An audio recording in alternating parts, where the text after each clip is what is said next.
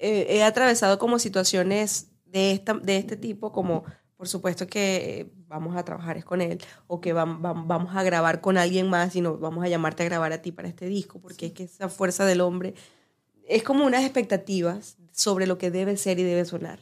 Música con M de Mujer es traído ustedes gracias a Kiki Chic, todo en joyas. Ingresa a kikichickshop.com y conseguirás esos anillos, collares y pulseras que tanto te gustan. Y si estás en Nueva York, puedes visitarlas en sus tiendas ubicadas en Noho y Soho.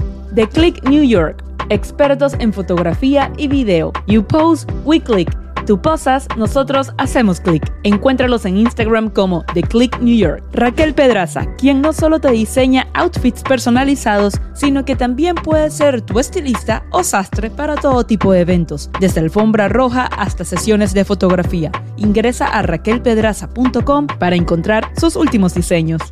Bienvenidos a otro episodio de Música con M de Mujer, el podcast dedicado a resaltar a todas las mujeres en la industria musical. Yo soy Ivana Mena y hoy me acompaña una paisana de la cual estoy sumamente orgullosa, pues se trata de una de las pocas mujeres en el mundo en ejecutar la bandola llanera y la primera en haber ejecutado la bandola eléctrica. Si no conoces este instrumento, no te preocupes, te traje una experta para que nos hable un poco más de él. Esta venezolana, aparte de ser la reina de la bandola llanera, también es vocalista, creadora musical, educadora, productora cultural y comunicadora social, es decir, es mi colega. Además, es cofundadora de un proyecto de mujeres de distintas partes de Latinoamérica. Sin más preámbulos, bienvenida María Fernanda González, mejor conocida como Maffer Bandola. Maffer, bienvenida a Música con M de Mujer. Ay, muchísimas gracias por la invitación, estoy emocionadísima. No, gracias a ti, ¿verdad? Es todo un honor. Eh, para contar un poco cómo nos conocimos esta reina y yo, gracias a través de una amiga en común, María Casemprún, que me dice, tienes que conocer a esta amiga mía, que es increíble, es de las pocas mujeres que toca la bandola. Y yo, discúlpame, no sabía en ese momento lo que era la bandola. Perdóname. Bellísimo que esté pasando entonces. y yo dije, ok, déjame estoquear a esta mujer. Cuando me meto, le estaba haciendo Papá 4, que hay cargas ahí, la verdad, tengo súper FOMO por, por esto, pero yo dije, no, yo esta mujer no la quiero entrevistar de manera remota, porque tú vives acá en Nueva York. Así es. Y con ella va a ocurrir en persona. Y aquí estamos. Gracias por la invitación, qué chévere que sea en persona. Y bueno, ya emocionada cuando me dijiste el nombre del podcast con M de Mujer. La música es como qué bueno que esté pasando, porque necesitamos más de estas voces. Sí, es triste, ¿no? Que no hayan tantos espacios que sean únicamente para resaltar a las mujeres en, la música como tal. Sí, conocer las narrativas. A mí me interesa mucho saber quiénes son mis referentes, cómo lo hicieron, qué están haciendo, dónde están. Totalmente, totalmente. Y bueno, primero debo darle las gracias a mis amigos de Click New York, porque gracias a ellos es que esto está pasando en persona. Por favor, reyes de fotografías, de videos, de digital marketing, o sea, aquí en New York para todos mis artistas que viven acá, ya lo saben. Exacto, ya yo voy a también ponerlo en mis redes cuando salga el podcast. totalmente, totalmente. Pero mira, Maffer, primero, cuéntame un poco, para los que sean ignorantes como yo en este tema, sobre la bandola, porque sé que tocas la bandola llanera. Así es. Que de hecho, cuando me metí a buscar con la tía Wiki, con Wikipedia, me dan como una lista de los grandes bandolistas, ¿se puede decir bandolistas? este es el nombre correcto. Vale, uff. Uf. los grandes bandolistas que hay ahorita en la actualidad. Y obviamente la lista era en su mayoría hombres, pero hay una mujer en esa lista. Tú. Wikipedia, sí. sí, la tía era mi nombre. Y yo dije, ¿qué? Ok, gracias. Sí, yo, oh, wow.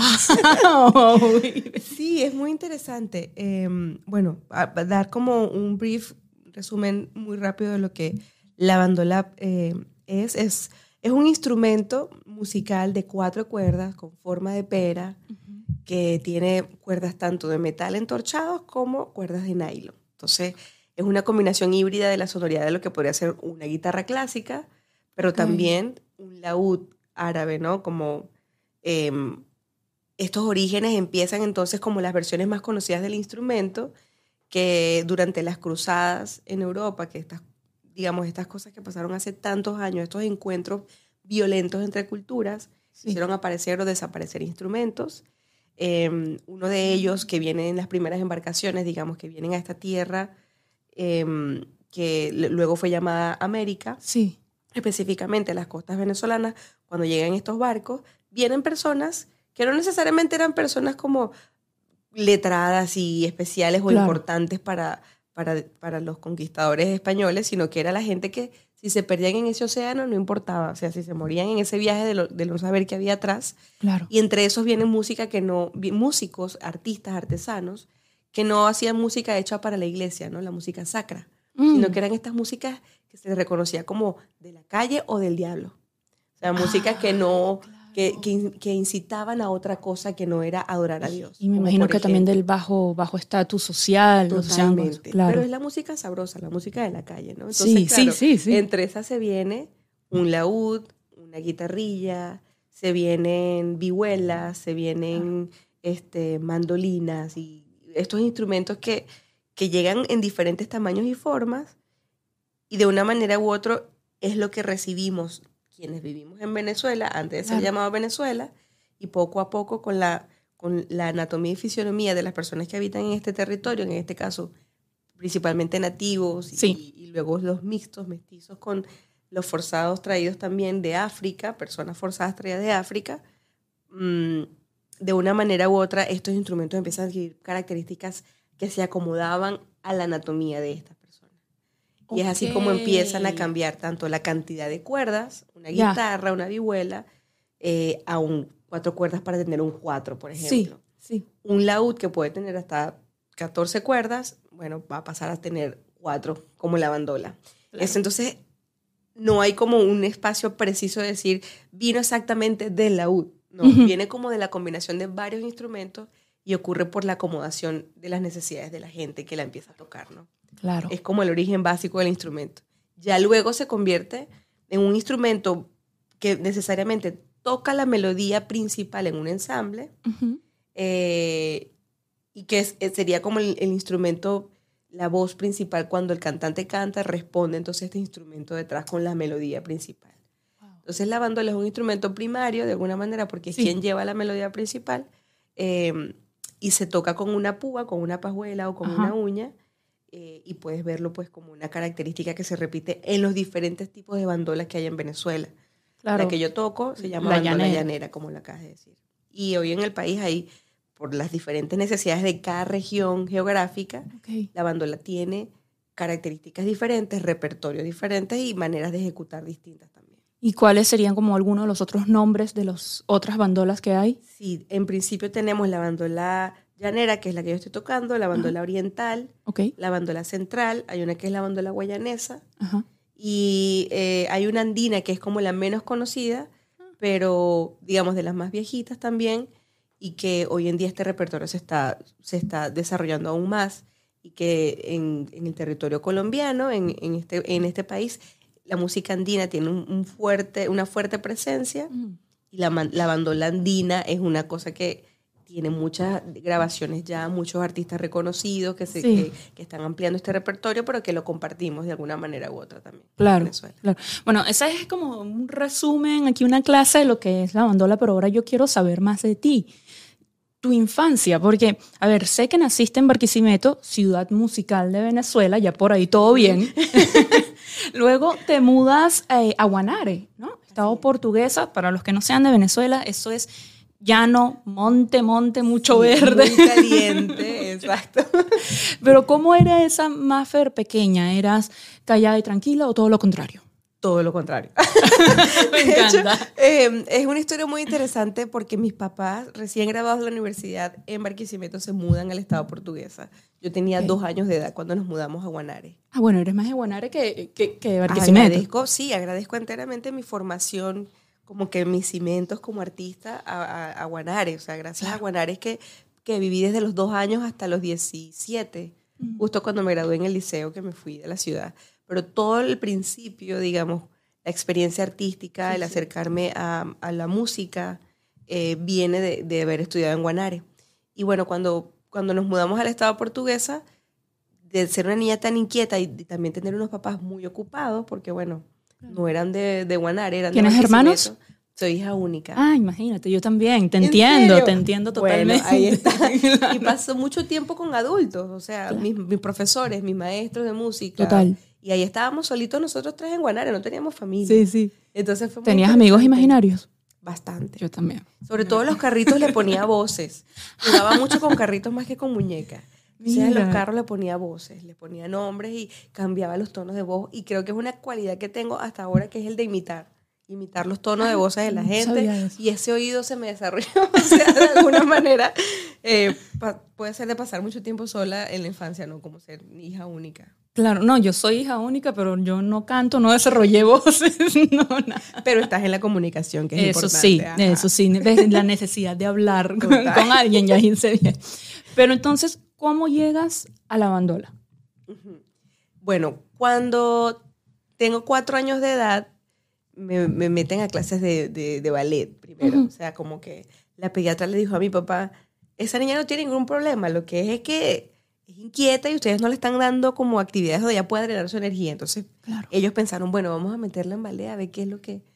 Y bueno, eso me ayudó mucho como el enfoque, la disciplina, la estructura, las formas, manejo del cuerpo y tal. Y bueno, pero yo era desastrosa, así como que hacía problemas donde iba siempre porque era muy inquieta. Entonces me meten en ballet y ya luego como a los siete eh, me llevan a estudiar clases de cuatro. Eh, estudió como por un periodo muy corto porque algo pasó con el profesor y ya luego como que no había cupo para estudiar cuatro más Imagínate. y me ofrecen estudiar eh, bandola llanera en la Escuela de Bellas Artes que queda también allá en Guanare y que está en, en- eh, es, como un, es como un espacio gigante donde están todas las artes, por eso se llamaba. Bellas Artes. O sea, se puede decir que la bandola prácticamente te eligió a ti.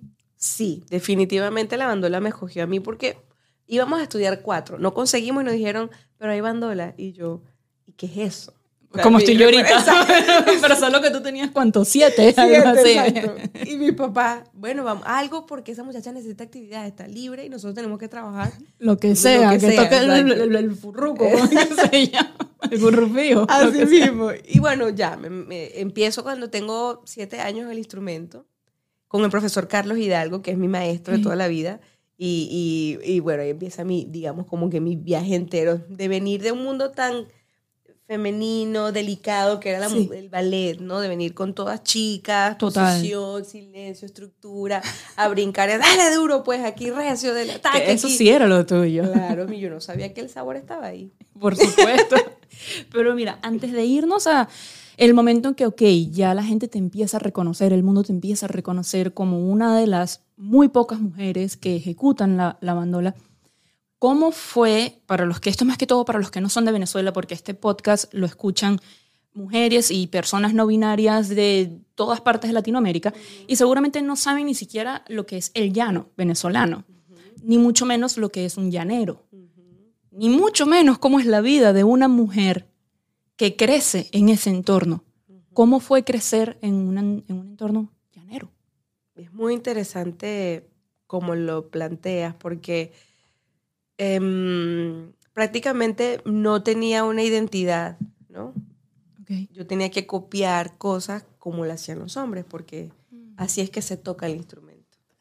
Así es como tienes que ser. Y esto es para los recios. Y, y póngase los pantalones y agárrese esas botas. Y, o sea, todas las frases alrededor de para aprender el instrumento era copiar Muy primero. Este instrumento, la música es aprendida por tradición oral. ¿Qué quiere decir eso? Que hay una persona que, estás, que está tocando, tú escuchas, observas y copias lo que está pasando. O sea, no está escrito en un Claro. librito que tú llevas, no, esto es tradición oral. Es como alguien se lo enseñó a él, él lo copió por oído, él me lo enseña a mí, yo me lo aprendo por oído. Entonces, Wow. esta manera de ser viene con toda la cultura y el, la cosa que puede tener este profesor en su experiencia como hombre en la música Por supuesto. y me lo trae como material para yo absorberlo también. Una niña de siete años viendo a su maestro y como que- la verdad absoluta y lo que es. y que dudo que habían otras niñas que fueran estudiantes. En mi salón Claro. yo fui la primera mujer que él enseñó. Claro. Tenía siete años. Entonces, claro, mis compañeros tenían entre 17 y 18 años de edad más o menos. Escupían chimó, coleadores, agricultores también. O sea, era como, todo era totalmente diferente. Y yo llego y me decían, mira, tú no vas a tocar jamás como nosotros porque esto es un instrumento que se toca con la fuerza de un hombre, pues. Entonces, ¿Perdona? Sí, constantemente fue una, una, una comparación de jamás vas a tocar así. Y yo creo que fui perdiendo de alguna manera u otra, o, o fue difícil desarrollar la voz mía Sí. Este, y esto tuvo que ser muy hace poco, ¿no? Este, porque crecer en este contexto es festival mejor bandolista para Mm. las competiciones, Ujú. mejor eh, eh, coplero, mejor Sí. contrapunteador, el mejor cantante de música llanera, pero la mejor, la...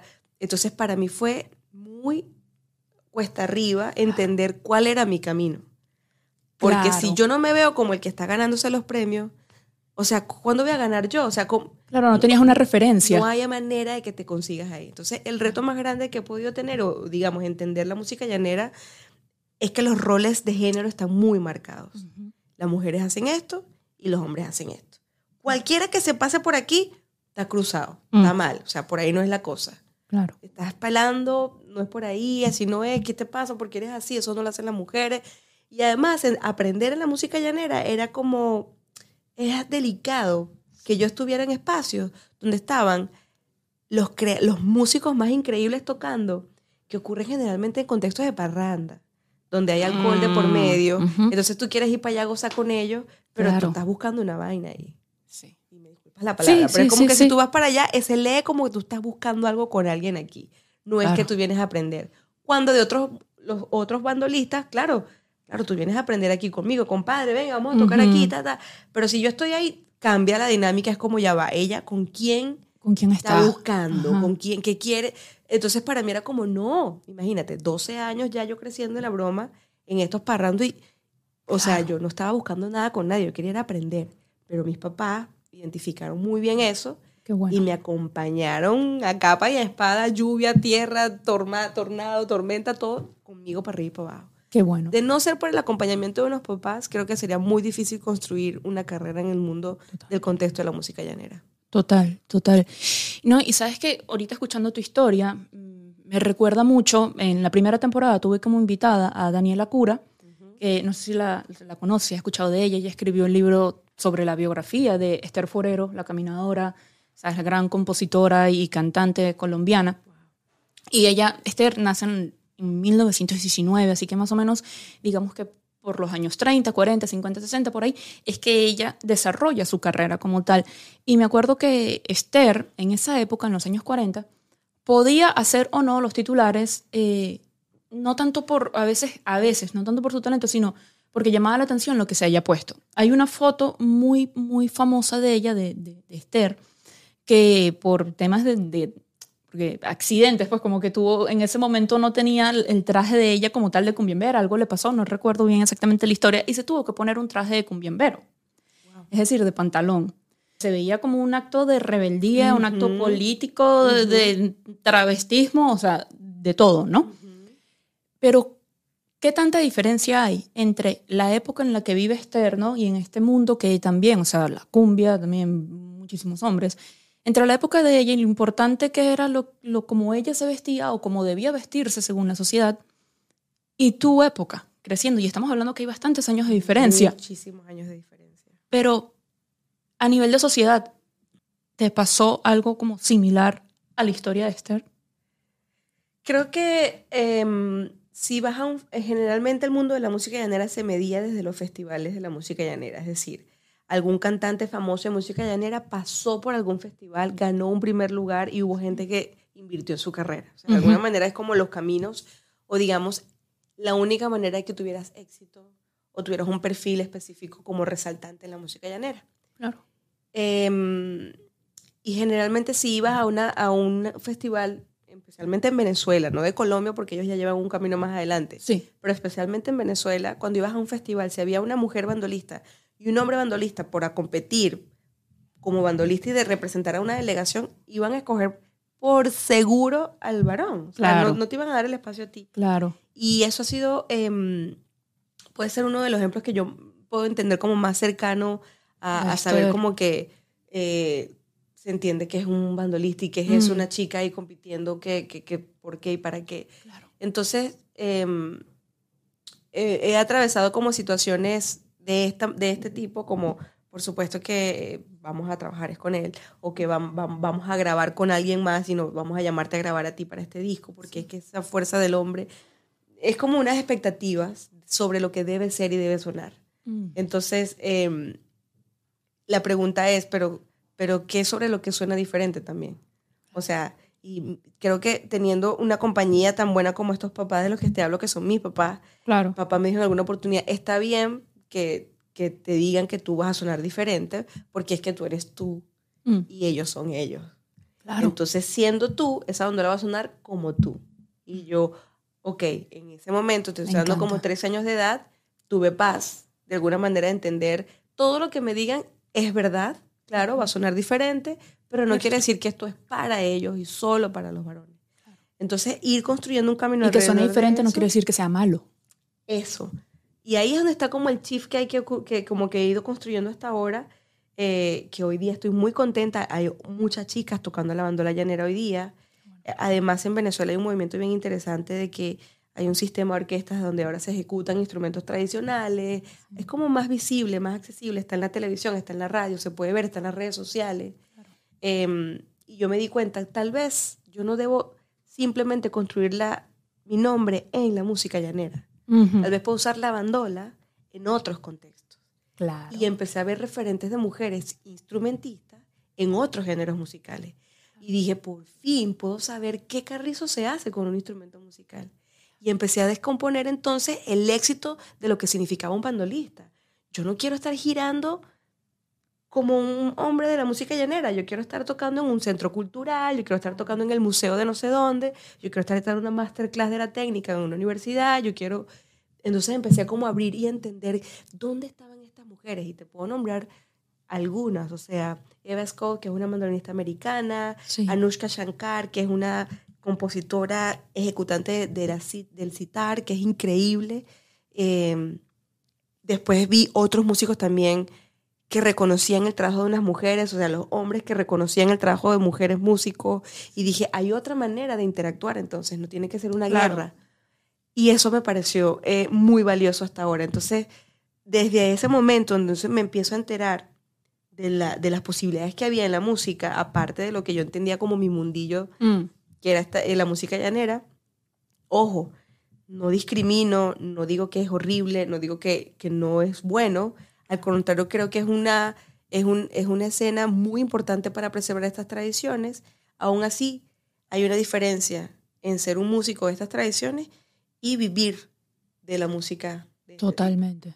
entonces, Totalmente. esto me llevó, tomar la decisión de querer vivir de la música, Claro. me llevó entonces a reconocer cuál sería mi camino, cómo voy a determinar mis incomes, mis entradas Mm, de dinero, mm. cómo es estable esto, de qué manera yo puedo vivir de esto, viajar a Estados Unidos con una visa de artista, cómo yo me muevo de aquí. Claro. Y ahí comienza entonces el descubrimiento de lo que es mi perfil, que puede ser lo que hace que por tantos años haciendo lo mismo, de diferentes maneras, trabajando con gente de diferentes géneros, Mm. de diferentes espacios, porque eso fue otra cosa, yo me atreví a vestirme a mi manera, yo no me vestía criolla totalmente porque yo entendía, claro. Claro, rompiste como esos estereotipos. Sí, y porque, porque quería sentirme cómoda con lo que vestía o con lo que hacía, entonces creo que fui accesible para otros artistas. Sí. Como, ah, esta chama puede tocar bandola, por lo menos gaélica, es un grupo venezolano de música celta, y me invitaron a tocar con ellos en un concierto sinfónico en el Teresa Carreño. Y con la sinfónica, entonces claro, fue como, ok, ella, ella puede hacer otras cosas. Luego una amiga me invitó, mira, quiero un- una canción funk, y yo, no sé cómo es este género, dame referencias y lo monto. Y el oído me ayudó mucho. También formé parte del sistema de orquestas, toqué violín por siete años, por ende aprendí a leer partituras, o sea, yo podía entender la armonía del mundo de la música del jazz, pero también entender, ok, la lectura de las bromas, Sí. pero al mismo tiempo montarte una broma por oído en horas, o sea, en minutos, en horas. Y eso me, me facilitó entender que la cosa no era, yo no tenía que luchar con esto, que era el mundo de la música, admirarlo, respetarlo, reconocer cuánto me había aportado, Total. al mismo tiempo empezar a construir mi Crear propio carrera camino, porque yo claro. quería vivir de eso, yo no quería pelear con nadie, yo quería vivir de la música. Claro, déjame en paz, déjame vivir mi vida. Exactamente. por supuesto. ¿Y sales de Venezuela directo a Estados Unidos o pasaste primero por, por otros países? En el 2014 tuve una experiencia maravillosa que fue, eh, 2013 y 2014 fueron años claves para mí. Okay. Estuve estudiando medicina por cinco años en la Universidad eh, de la UCLA en Barquisimeto. O sea, casi doctora, pero un año más. Sí, un año más ella sea mi rural para poder trabajar en el hospital. Total. Bueno, ahí estudié eh, y hubo paros en el país. En Venezuela comenzaron una serie de paros muy fuertes Ujú. que extendieron entonces mi tiempo como estática ahí esperando qué que, qué pasaba con las clases, ¿no? Sí, sí. Y esto me ayudó a empezar a tocar con otra gente eh, y apliqué para un, acompañar a una amiga para aplicar a una beca para Brasil, para aprender Ok. música popular brasilera. ¿Qué tal? Y yo, nada, voy a aprender esto en la bandola, música brasileña. Sí. Entonces empiezo a viajar a Brasil para, para obtener estos cursos, aprendo cavaquinho, aprendo el choro, aprendo algunos géneros de allá. Luego me gano una beca por- para un proyecto que se llama One Beat, que es una residencia Ok. artística acá en Estados Unidos, patrocinada por el Departamento de Estado de Estados Unidos, que convoca músicos de todas partes del mundo, 25, para hacer música y reconocer la música como una herramienta de diplomacia cultural. Ok. Entonces, se entiende un poco más todo el espectro. Y yo, ok, yo con la música exactamente es lo que he venido haciendo por mucho rato, diplomacia. Entrar a espacios que no conozco, escucharlos, negociar, encontrar un punto en medio y meter el instrumento y la persona toca conmigo el género que ellos quieren. O sea, como que era una práctica más allá de solo el, per- el performance, ¿no? Ujú. Eso es 2014, ahí empieza mi vida a cambiar. Conozco en esta misma residencia a quienes hoy día son mis hermanas del alma en el proyecto que se llama La Dama, Mm. que es mi banda musical, que gracias a esta banda pude venir a Estados Unidos a empezar a girar en el 2016. Viajamos por Brasil, Colombia, Venezuela también, Increíble. visitamos las comunidades, dictamos talleres para utilizar la creatividad o la improvisación como una herramienta de empoderamiento. O sea, reconocer que las personas pueden crearse, hay unos contextos, unos espacios Sí. eh, digamos, posibles que dan herramientas para eso y ganamos un soporte económico de acá del gobierno americano para hacer este proyecto. Ganamos entre en muchos partes. proyectos y nos vinimos. ¿Son de Eh, qué parte de, de Latinoamérica? Lara es una baterista brasilera de Recife, Daniela es una percusionista colombiana, Sara es una guitarrista y cantante americana. Y yo que soy venezolana de Barquisimeto. Sí, es que me encanta. Bien, vamos. en eso. Ahí vamos. Pero es que no, me gusta mucho porque cuando estuve escuchando, bueno, viendo el Tiny Desk de ustedes, eh, me encantó porque sí se escucha como esos ritmos de estos distintos países de Latinoamérica. De repente podía, como venezolana, podía reconocer fácilmente a Venezuela. De repente, "Mm, mira, esto me suena a Brasil. Y, y me gusta mucho que ustedes como que se van rotando, ¿sabes? Como que cada una iba de repente, una pasaba al frente y eso Sí. lo amé. Exacto. En esta banda cantamos en tres idiomas, eh, inglés, español, portugués.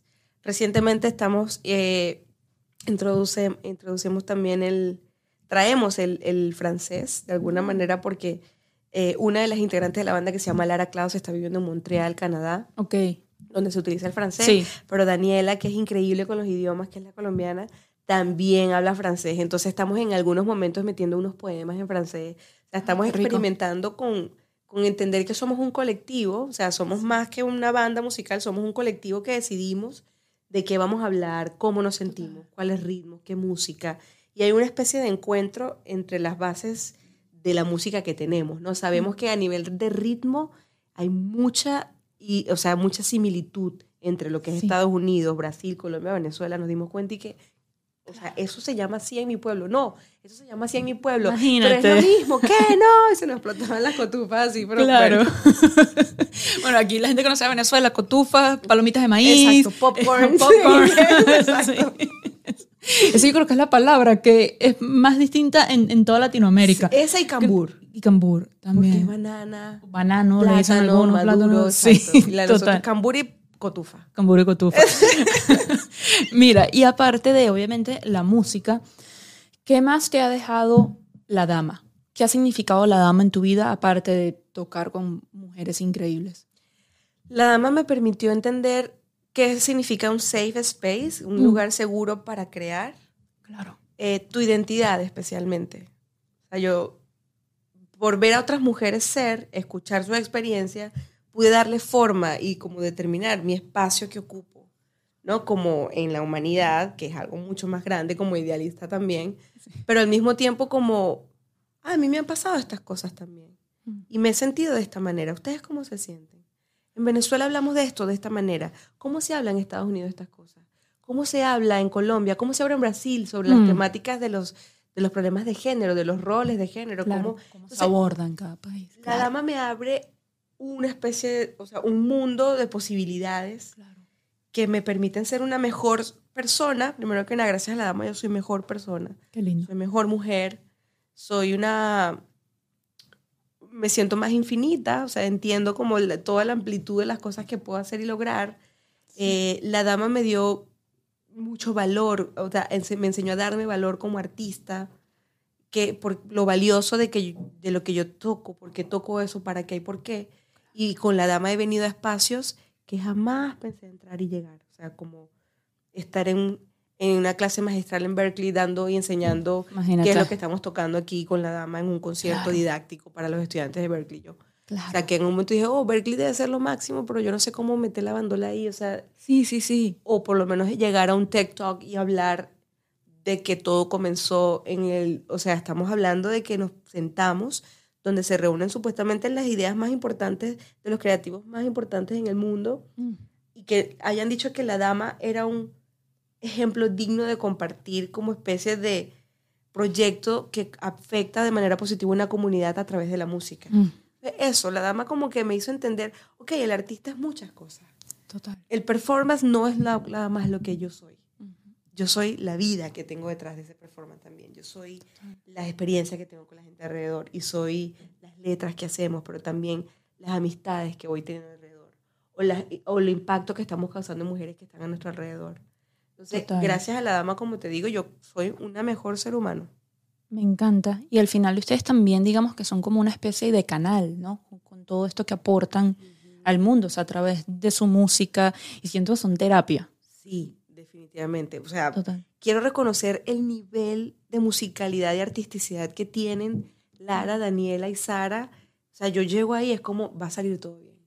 En esta canción vamos a ganarnos, esto va a ser un hit, esto va a ser, o sea, a nivel musical y en el stage no hay duda de la química que tenemos. Se lo disfrutan y se Sí, lo nota. disfrutamos. Me Y por supuesto detrás vienen todos los retos de entender, ajá, Supuesto. si somos una banda musical que tiene impacto en estos cuatro países, Mm.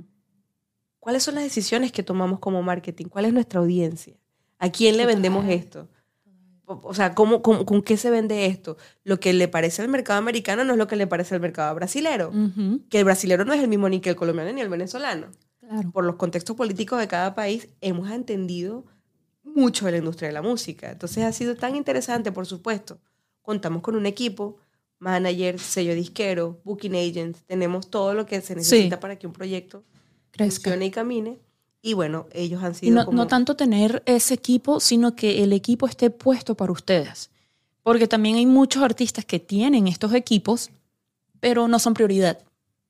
Definitivamente. Yo- Y hemos tenido y corrido y hemos tenido la gracia, la oportunidad y la suerte de que ellos respeten nuestro trabajo porque tomamos decisiones en cada pequeño nivel de lo que se tiene que decidir para una gira, para un concierto, para una entrevista. Nosotros decidimos las palabras que vamos a decir, decidimos la estética de los discos, decidimos la música que vamos a hacer y el sello disquero está ahí, mira, y el manager y todos están ahí es para dar soporte. Entonces, estamos contentísimas de que esto pueda estar ocurriendo. Es como un sueño para un, para un artista. No, literal es como un sueño porque es, uno dice como que, bueno, así es como debe ser siempre. Pero la triste realidad es que no siempre es así. Sí.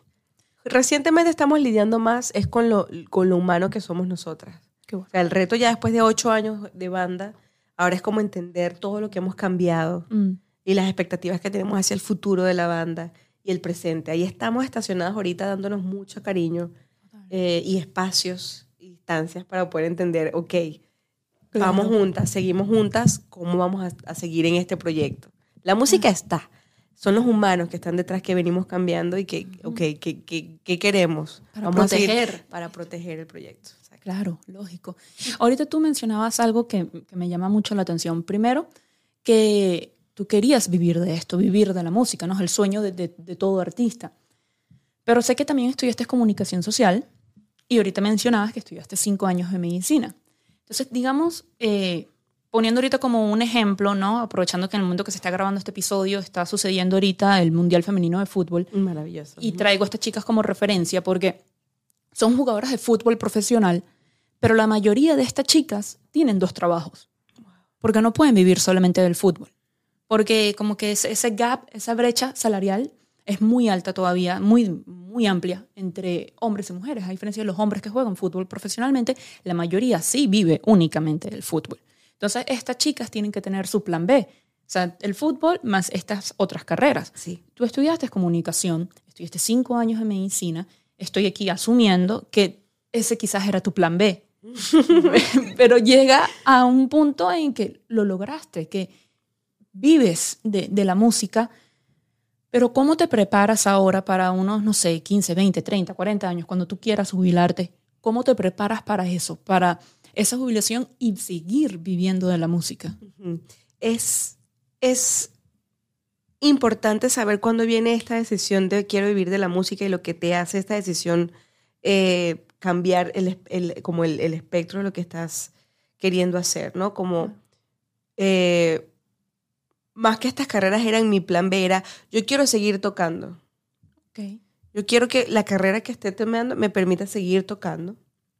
Eh, igual no es como que Ya, con medicina no iba a estar como complicado seguir tocando. definitivamente, aunque yo tocaba en cada evento de la escuela de medicina. Ay, me encanta. Una entrega de diplomas, no sé qué. Un descubrimiento de... Bueno, si hay tocaba, o sea. que ponen música mientras que están operando, tú podías sacarla dándola mientras...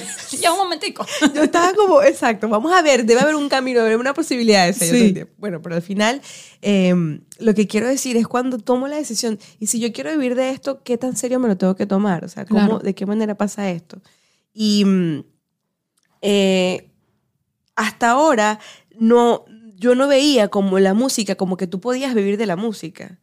No tenía una mujer bandolista a la que yo le pudiera preguntar, mira, ¿cómo vives tú? ¿Cómo- ¿Qué haces? Exacto. No, no existía, no había. Y por otro lado, los músicos de música llanera que yo conocía hacían muchas cosas también aparte de cantar. Podían ser Claro. albañiles, podían ser taxistas, podrían ser... Claro. eh, o sea, ese no era su principal income. Claro, no que era en- su entrada principal. En este mundo, a diferencia del ejemplo que yo ponía, eh, como el fútbol, la carrera del músico es complicada tanto para hombres como para mujeres. Definitivamente, claro. Quizás en la tuya un poco más complicada siendo mujer porque estabas dentro de un género que es totalmente dominado por hombres. Sí, y el instrumento. O sea, instrumento, hay mujeres cual. cantantes Claro, claro, que les puede ir muy bien. Exacto. Y bailadoras de joropo exacto, también. Exacto. Pero instrumentistas era un, un reto, una- un, reto, un reto extra. Bueno, la, la idea de poder entender la- el instrumento o mi música como parte de un mapa más internacional, como entender qué se hace a nivel internacional, eh, me, me hace entender que la industria de la música tiene muchas líneas, muchos espacios. Eh, hasta ahora no tengo resuelto ya cómo va a ser lo que yo voy a ganar. ¿Por qué? Porque hay una pandemia que recién pasó y empezó a, a cambiar y hasta a movilizar muchas de las estructuras de la industria. Sí. Eh, a mí me encanta el área pedagógica de la música.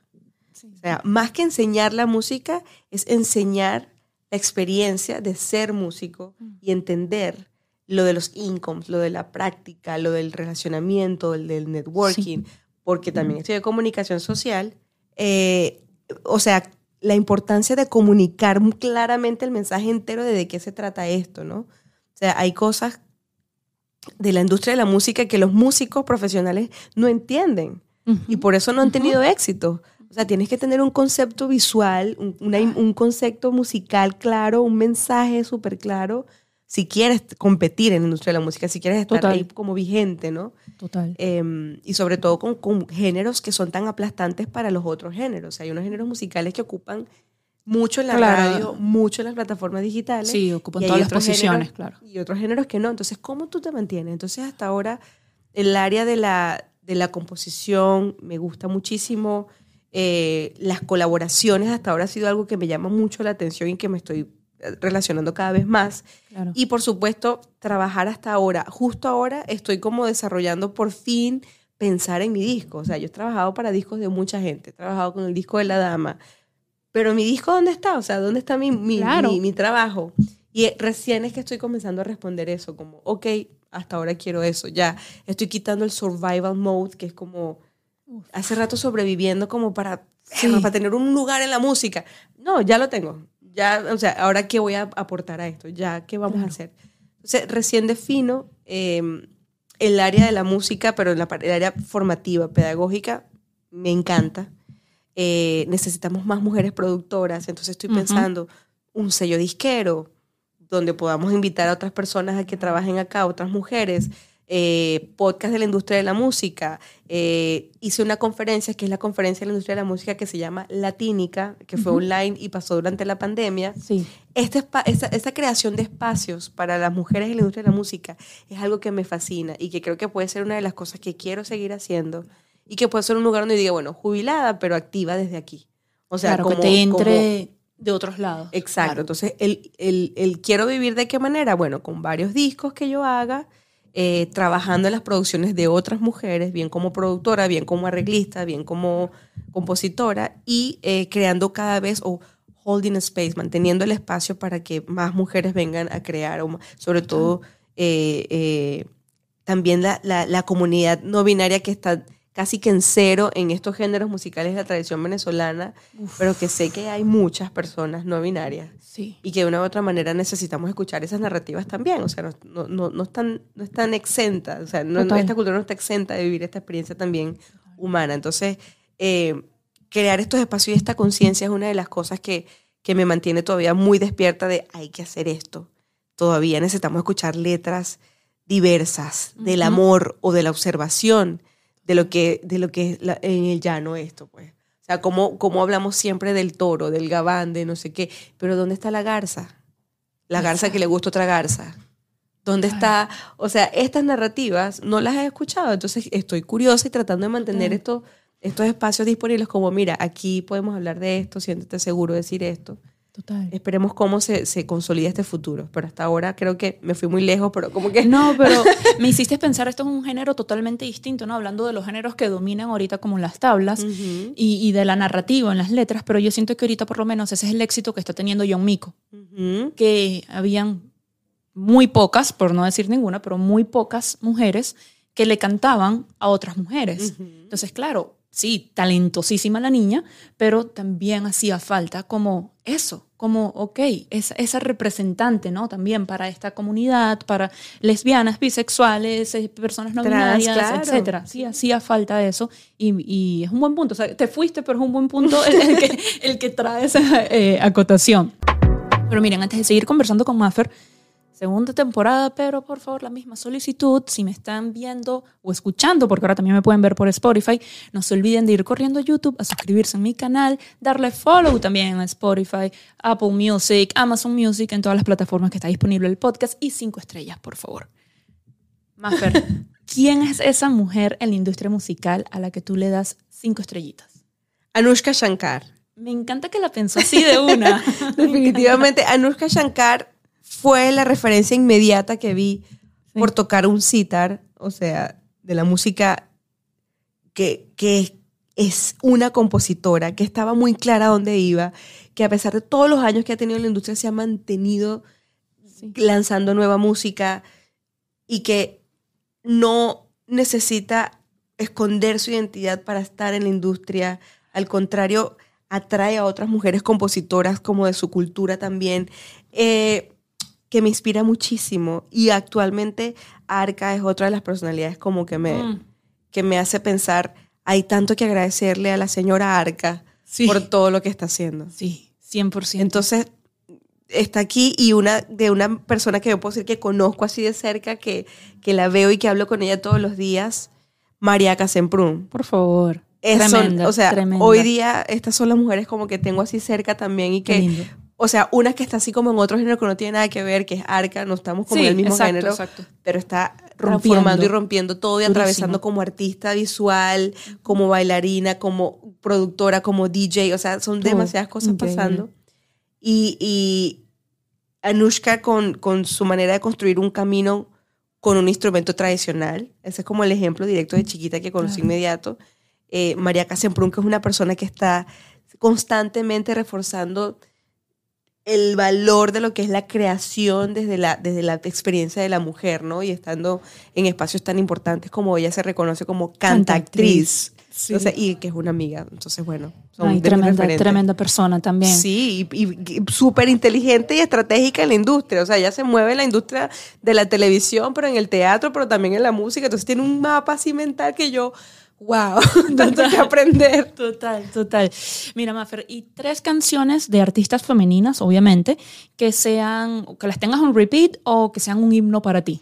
Ok, eh, justo ahora estoy con Ilusión de Miss Bolero, que es una gran amiga que recién sacó su, su primer single y que está por venirse ahí también. Lo voy a escuchar. Sí. Anotado. Este, Rhiannon Gideon, que es como otra de mis referentes, pero es americana, ella toca el banjo.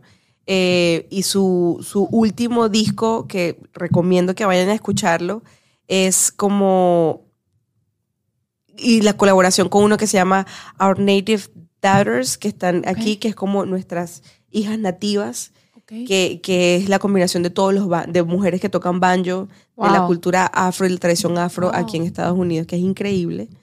Eh, y bueno, el, el, el disco que viene, el nuevo single de La Dama que está por, por, por salir, Me que encanta. le voy a me recomendar y encanta, que ya debe estar obvio. por venir y que se Obvio. llama eh, De aquí me voy, pero ya debe estar por venir, no lo hemos sacado, a Bien. lo mejor está De listo para el voy. podcast. Sí, probablemente, De probablemente en aquí ese me voy, momento se ya esté listo. de la dama, me sí. encanta. Que lo estoy escuchando mucho porque estamos en las decisiones del mix. O sea, claro. como súbele aquí, quítale, entonces Sí, está en sueñas repeat. con eso, Está ya. en repeat, exacto. Sí. Son como las cosas que me acuerdo. Mafer, en serio, qué gustazo haberte tenido en el podcast, finalmente conocerte. Qué orgullo me da que seas venezolana, latina, Exacto, aquí estamos. y que seas una reina en lo que haces. Gracias. Me encanta. Gracias por la oportunidad. Eh, nos faltas, bueno, estoy contenta por, por saber que tienes este espacio, porque llamas a otras mujeres y necesitamos seguir conquistando espacios, conociendo las otras narrativas. Entonces estoy contenta de que me hayas hecho parte de esto. También eres una reina en lo que haces. Ay, gracias. No, sí, para mí es todo un honor. Cuando, cuando Mariaca, hablando de Mariaca, me habló de ti, yo dije, no, no, no, es que yo tengo que tener esta reina en el podcast sí o sí. Me encanta. Muchas gracias por tenernos y gracias a Mariaca por encontrarnos. Total. Encontrar. Total. Bueno, gente linda, eso es todo por hoy. No se olviden de seguir las redes sociales del podcast en Instagram, TikTok, Twitter y Threads, también como arroba música M mujer. Mi cuenta personal es arroba vanemenaje y obvio tienen que seguir a Maffer si no es que la siguen ya. Así es. Arroba Maffer Bandola en todas las redes sociales. Ya lo saben, fácil. Eso es todo, gente. Un besito, se les quiere. Bye.